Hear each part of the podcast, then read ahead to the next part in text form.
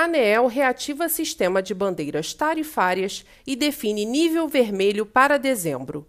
A medida que adiava o pagamento da bandeira amarela e vermelha até 31 de dezembro foi revogada.